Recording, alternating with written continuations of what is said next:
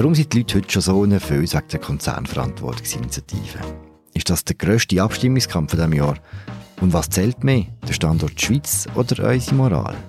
Und damit herzlich willkommen zum Politbüro im Politik-Podcast von Tamedia. Mein Name ist Philipp Loser, ich rede heute mit Markus Häfiger in Bern und mit Raffaella Bider. Unser einziges und erstes Thema ist die Abstimmung über Konzernverantwortungsinitiative vom 29. November. Zur Einstimmung hören wir das. Initiative mit ihrer neuen Konzernhaftung geht aus Sicht des Bundesrates und des Parlaments aber klar zu weit. Sie schadet dem Wirtschaftsstandort Schweiz und gefährdet Arbeitsplätze und Investitionen im In- und Ausland. Sie wäre ein klassisches Eigentor. Das ist die Justizministerin Karin Keller-Sutter von der FDP bei der Eröffnung vom Abstimmungskampf. Es fühlt sich an, als würden wir schon ewig über die Initiative reden. Die Fahnen hängen in der ganzen Schweiz wirklich seit ewig. Sie sind schon ganz verblichen. Äh, heute zusammen, heute Raffaella, heute Markus, können wir zuerst bitte über die Vorgeschichte schwätzen von dieser Initiative. Wer hat sie eingereicht? Warum ist das so lange gegangen? Warum schwätzen wir schon so lange über die Konzernverantwortung?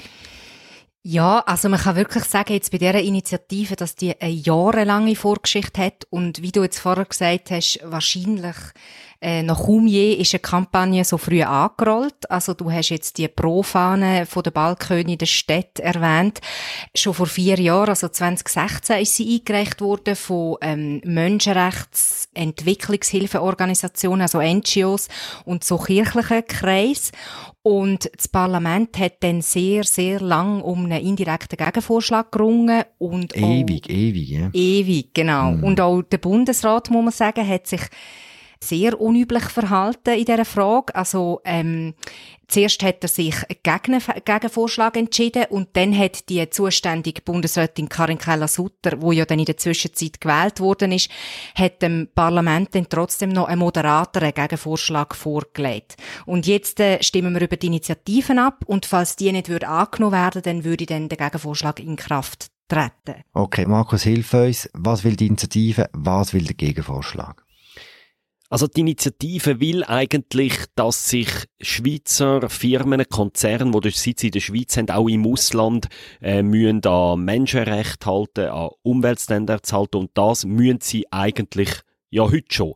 Aber neu will sie, dass auch die Firmen unter Umständen können in der Schweiz vor Gericht zur Rechenschaft gezogen werden, wenn zum Beispiel irgendeine Gruppe in Lateinamerika das Gefühl hat, eine Schweizer Firma habe irgendwie ihren Fluss vergiftet, könnten die unter Umständen auch in der Schweiz klagen. Das ist das Herzstück, das Klagerecht.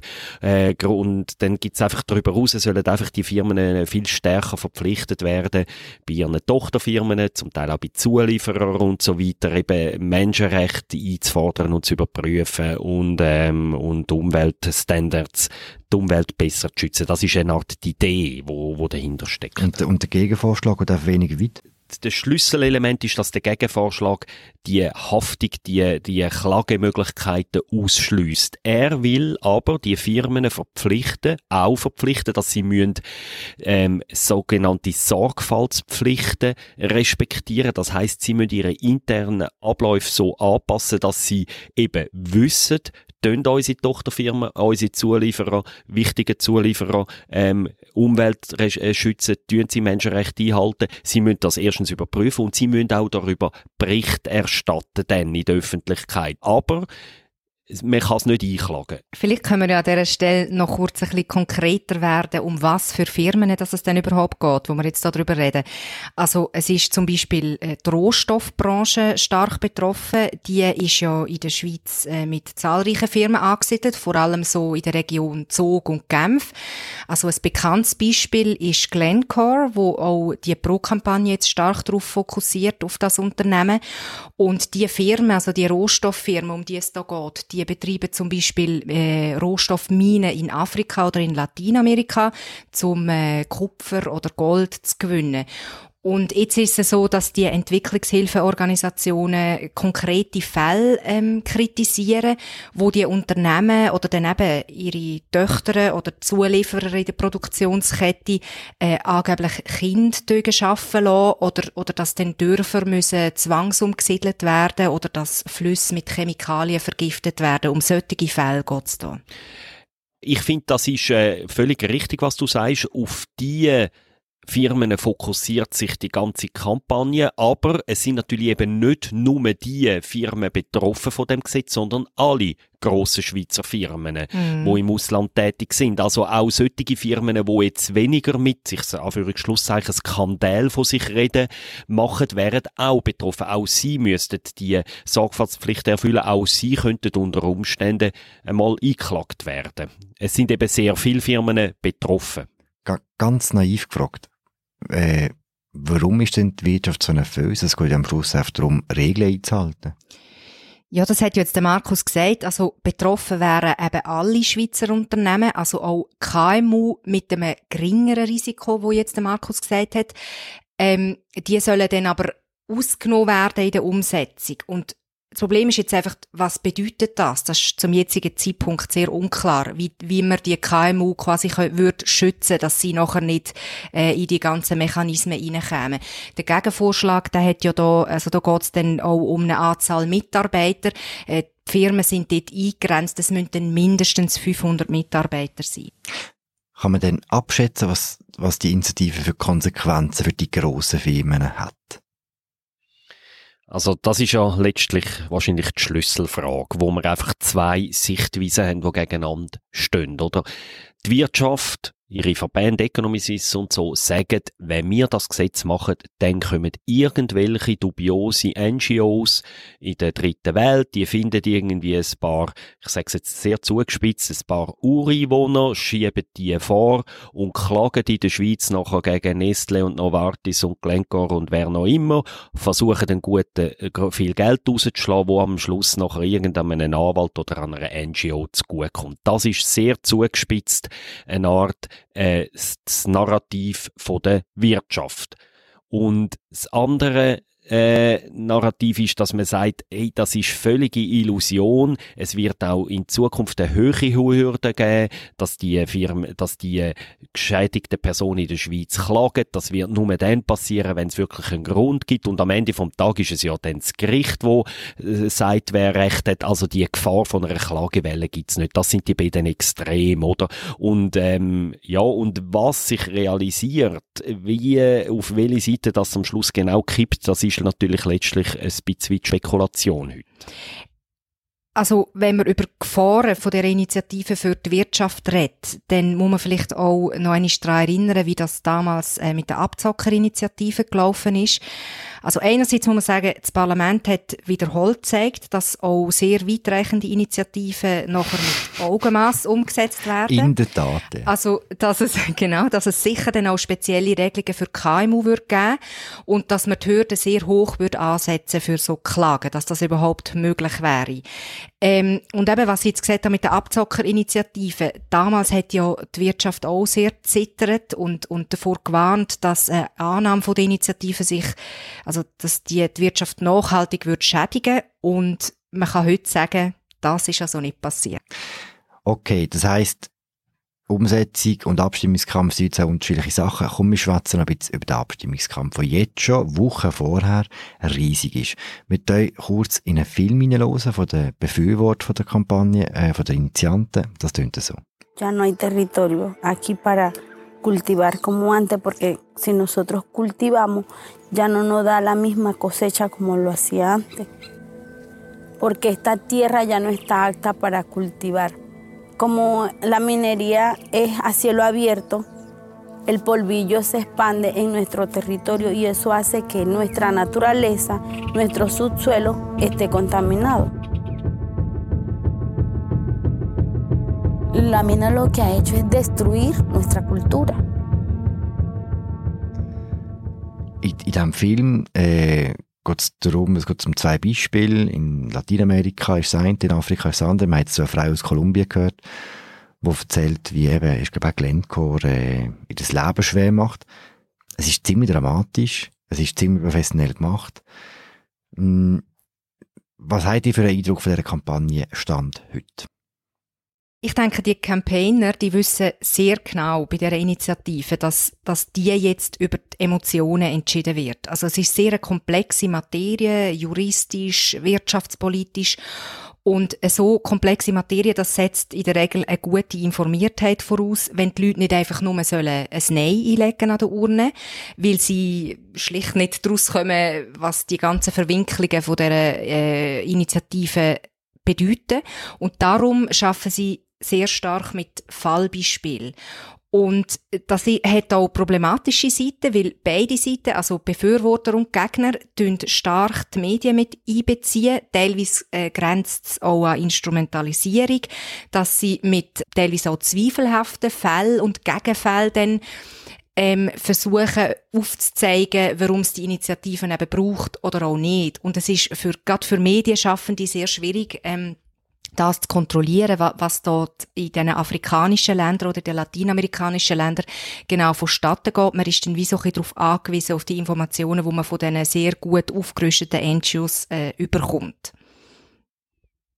Es ist schon interessant, dass jetzt in den letzten paar Wochen auch die Gegenseite eine ähnliche Strategie eingeschlagen hat. Also, man hat jetzt in den Medien äh, ein paar Geschichten können lesen. Ich erinnere mich an einen Artikel über äh, aus Afrika, wo dann irgendeine Zeitung aufgezeigt hat, wie in dem Afrika eben eine von diesen Schweizer NGOs N Solidar über so einen konkreten Skandal in Anführungszeichen, eine Art gefakte, äh, einen gefakten Case konstruiert habe ein Stück weit. Das ist einmal der Vorwurf, der dann transportiert wird in dem Artikel. Und das ist eine Art, jetzt eben versuchen beide Seiten eine Art, äh, mit solchen Fällen Medien zu vereinnahmen und die Öffentlichkeit zu vereinnahmen. Habt ihr denn das Gefühl, dass die Abstimmung total nach dem klassischen Schema entschieden wird? Auf der einen Seite links und Moral, auf der anderen Seite die Bürgerlichen und ihre Angst um die Wirtschaft, um den Standort. Nein, ich denke nicht, das mal. Also, ich finde, sinnbildlich ist ja die Spaltung im bürgerlichen Lager und in der Kirche.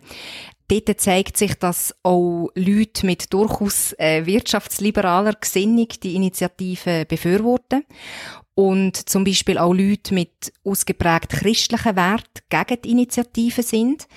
Ähm, das zeigt sich auch parteipolitisch, zum Beispiel in der CVP. Dort gibt es sehr starke Befürworter, aber auch äh, dezidierte Gegner, wo zum Beispiel sagen, es ist unchristlich, dass man äh, so eine Pauschalhaftung für alle Unternehmen etablieren will. Hm. Also die Partei ist ja dagegen und bei der Basis weiß man es nicht so genau, oder? Es gibt aus fast allen Parteien, auch aus der FDP, gibt es Politiker, die für die Initiative sind. Ähm, aber es sind in der Tendenz dort eher ehemalige Politiker, also ehemalige Ständeräte, mhm. äh, Nationalräte. Ähm, das ist interessant. Also bei der FDP ist bei den amtierenden äh, Nationalständeräten ist glaube einstimmig gewesen, dafür. Die CVP ist ein bisschen komplizierter. Die BDP ist interessanterweise zum Beispiel für die Initiative mehrheitlich. Also es ist da schon einigermaßen mit Links-Rechts-Schema, aber mit Brüchen da drinnen. Das heisst, Günnen tut der, der die in der Mitte aufsammeln kann, oder? So wie häufig halt. Mhm. Das sehe ich genau so, dass dort der, der Kampf entschieden wird, bei der Mitte. Ähm, am Ende vom Tag ist es aus meiner Sicht trotz allem ein bisschen eine Frage Moral gegen Wirtschaft. Also sollen wir Geschäft machen um jeden Preis? Ähm, oder äh, sollen wir auf den Standort und auf die internationale Konkurrenz primär schauen.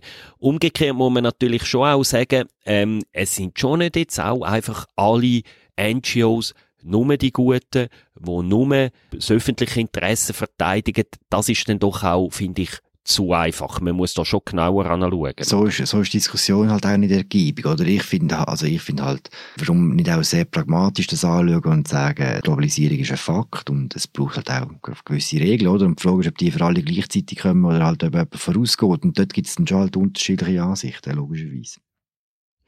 Ja, und es ist halt einfach äh, ein extrem komplexes Thema, wo, also es wäre jetzt auch äh, ein Trugschluss, wenn man würde glauben, dass man mit dieser Initiative zum Beispiel die Ungerechtigkeit auf der Welt jo, beseitigen logisch, ja. Es ist aber eine Frage, die ja immer wieder kommt politisch. Also erinnern wir uns zum Beispiel an die Spekulationsstopp-Initiative. Das ist auch noch interessant gewesen, dass dort auch Kirchen sehr aktiv sind, äh, wo sich dafür eingesetzt haben, weil sie auch gefunden haben, das hilft, um äh, die Ungerechtigkeit in den, in den ärmeren Ländern ähm, ein Stück weit zu beheben.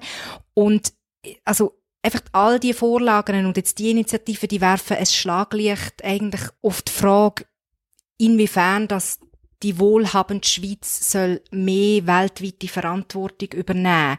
Und die sehr, sehr komplexe Frage kann man ja aus verschiedener Optik sehr unterschiedlich bewerten. Also eben darum habe ich vorher gesagt, ich glaube nicht, dass nur das klassische Schema links gegen rechts eine Rolle spielt.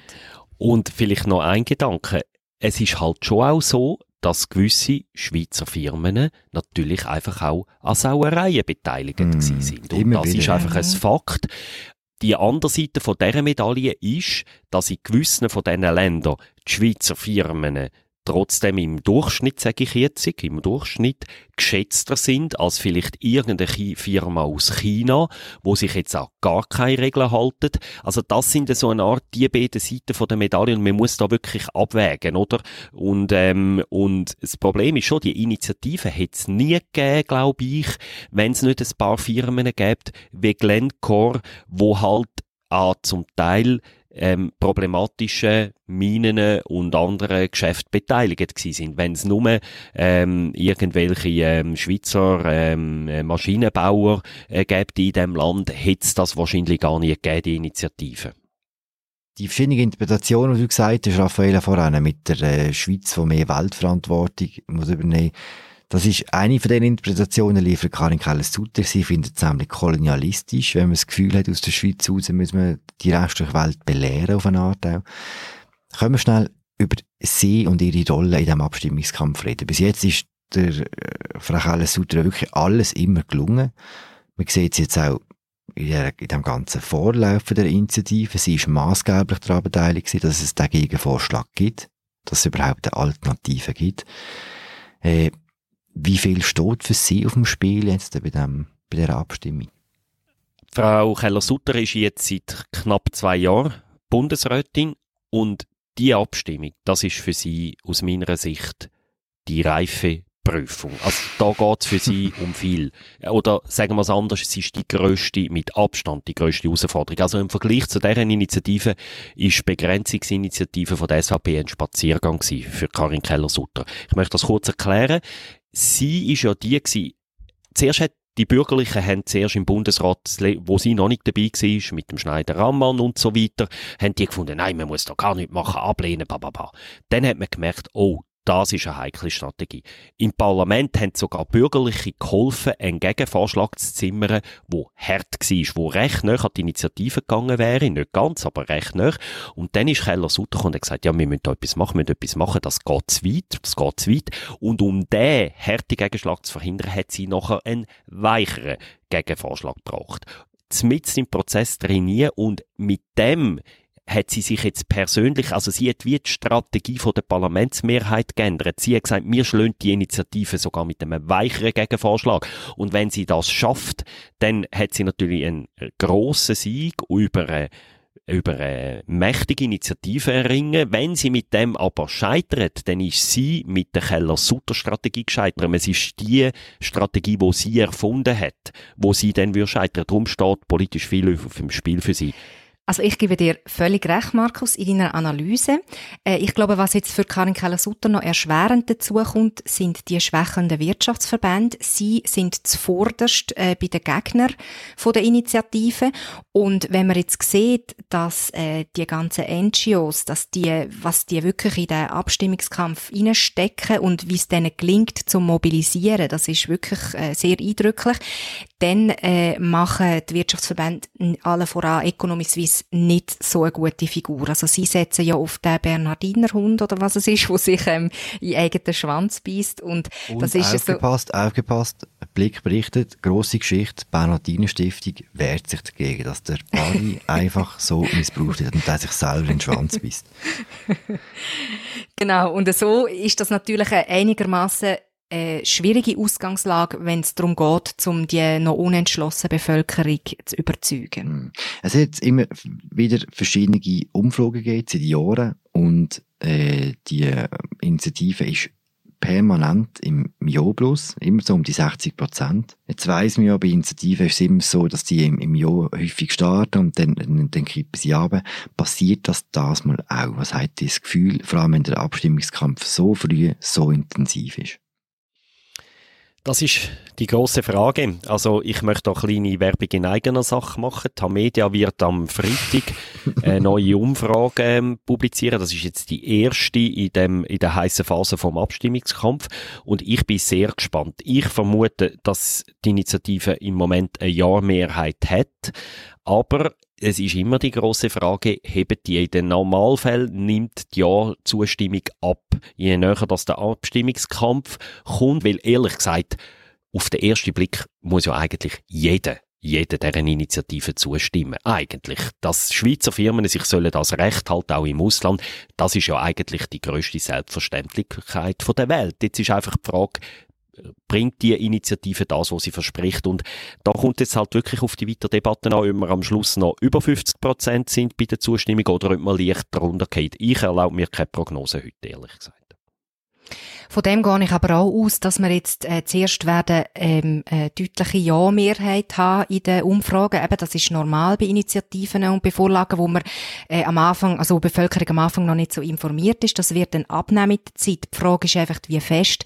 Und dort äh, können eigentlich beide Seiten Fehler machen. Also ähm, die Gegner müssen eben, wie ich vorher gesagt habe, massiv zulegen. Sie müssen diesen Fallbeispiel müssen sie etwas Glaubwürdiges können, äh, gegenüberstellen. Nicht nur der Bernardiner Hund, das längert einfach nicht nicht. Und gleichzeitig sind aber die Befürworter auch so in der Tonalität, hat man im Moment das Gefühl, ähm, so ein bisschen an der, auf der Kippe, sage ich mal. Also es ist zum Beispiel die Operation Libero, mm. wo sich jetzt mm. auch noch eingeschaltet hat, wo sonst ja immer sehr betont, wie liberal, also auch wirtschaftsliberal sie eingestellt ist und jetzt äh, dezidier, für ein äh, dezidiertes Ja plädiert und sie redet dann von den Gegnern von Halunken. Also wenn man wenn wir die Initiative ablehnen, dann sieht man eine Halunke und so. Das ist jetzt einfach ein Beispiel, wo ich das Gefühl habe, wo, wo wir uns schon noch ein bisschen äh, darauf einstellen dass da der Ton noch ein bisschen rauer wird in der Kampagne. Hm. Ich muss, ich muss sagen, ich freue mich auf die nächste Woche, weil äh, wir haben zwar beim letzten Abstimmungssonntag fünf Vorlagen gehabt, aber so richtig zünden hat sie bei keiner. Und ich habe das Gefühl, bei deren könnte es wieder mal so richtig einen Abstimmungskampf geben, wo die Leute sich engagieren, auch solche, die vielleicht nicht immer äh, bei jeder Abstimmung mit Herzblut dabei sind. Und das finde ich recht toll. Äh, ja, wir werden wahrscheinlich nicht das letzte Mal über das geschwätzt haben. Danke vielmals euch, danke Markus, danke Raffaela. Äh, ich glaube, das war es gewesen. Das war eine weitere Folge vom Politbüro im Politik-Podcast von Tamedia. Mein Name ist Philipp Loser. Ich habe geschwätzt mit Raffaela Birrer und Markus Häfliger abonniert uns doch, das wäre toll. Ratet uns doch, das wäre noch toller. Und ja, wir hören uns bald wieder. Ciao zusammen. Ciao Philipp. Tschüss miteinander.